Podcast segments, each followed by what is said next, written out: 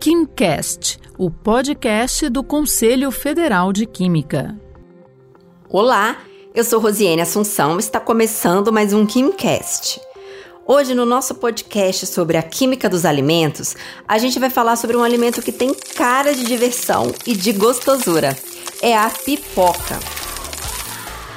Tudo começa pelo milho, que possui em sua composição água, gorduras totais, amido, proteínas e sais minerais, como o potássio, fósforo, magnésio, cálcio, ferro e sódio, além de outros microconstituintes.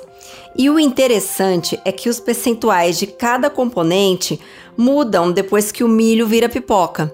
A reação que provoca o estouro da pipoca acontece quando os grãos de milho são aquecidos a 67 graus Celsius, fazendo com que a umidade do interior se transforme em vapor e o amido inche.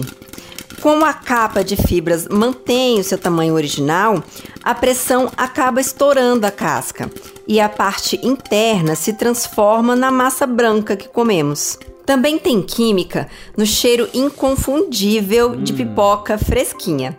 Os principais compostos responsáveis por esse cheirinho são classificados como aldeídos, cetonas e fenóis. As pipocas industrializadas ainda recebem aromas artificiais para acentuar o sabor. Comer pipoca pode trazer muitos benefícios para a nossa saúde, principalmente intestinal e cardíaca mas só se você pegar leve nas coberturas gordurosas e açucaradas. E para saber mais sobre a química dos alimentos, siga o perfil do Conselho Federal de Química nas redes sociais. Você encontra o perfil CFQuímica no Facebook, Instagram, LinkedIn, Twitter e também no TikTok. Obrigada e até a próxima! Você ouviu o KimCast, o podcast do Conselho Federal de Química.